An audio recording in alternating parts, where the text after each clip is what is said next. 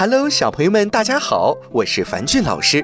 今天樊俊老师给大家带来的故事是《吉吉的旅行社》。小绒猴喊道：“吉吉，帮我爬上这扇窗户，窗户太高了。”长颈鹿吉吉回答：“我来了。”然后轻巧地把长脖子伸进去，把小绒猴送到了窗户上。动物园里所有的小孩子们都喜欢吉吉，他们总是说：“吉吉，你是一架移动的梯子，能够帮我们去到高处。”吉吉不仅是梯子，它还是一个大旅行社。他看着大海说：“我带你们去海边吧。”小绒猴和小星星们齐声喊道：“好呀，好呀！”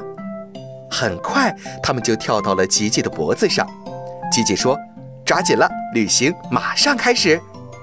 小狮子们说：“等等我们，我们也想去看海。”吉吉现在身上挂满了小动物，不过大家挤一挤也没关系，因为几分钟之后啊，小绒猴、小星星和小狮子就都可以下水去了。小朋友们，吉吉是一个热心帮助大家的好孩子。他很乐意帮助别人，他有一大群小伙伴，大家也都喜欢和他玩。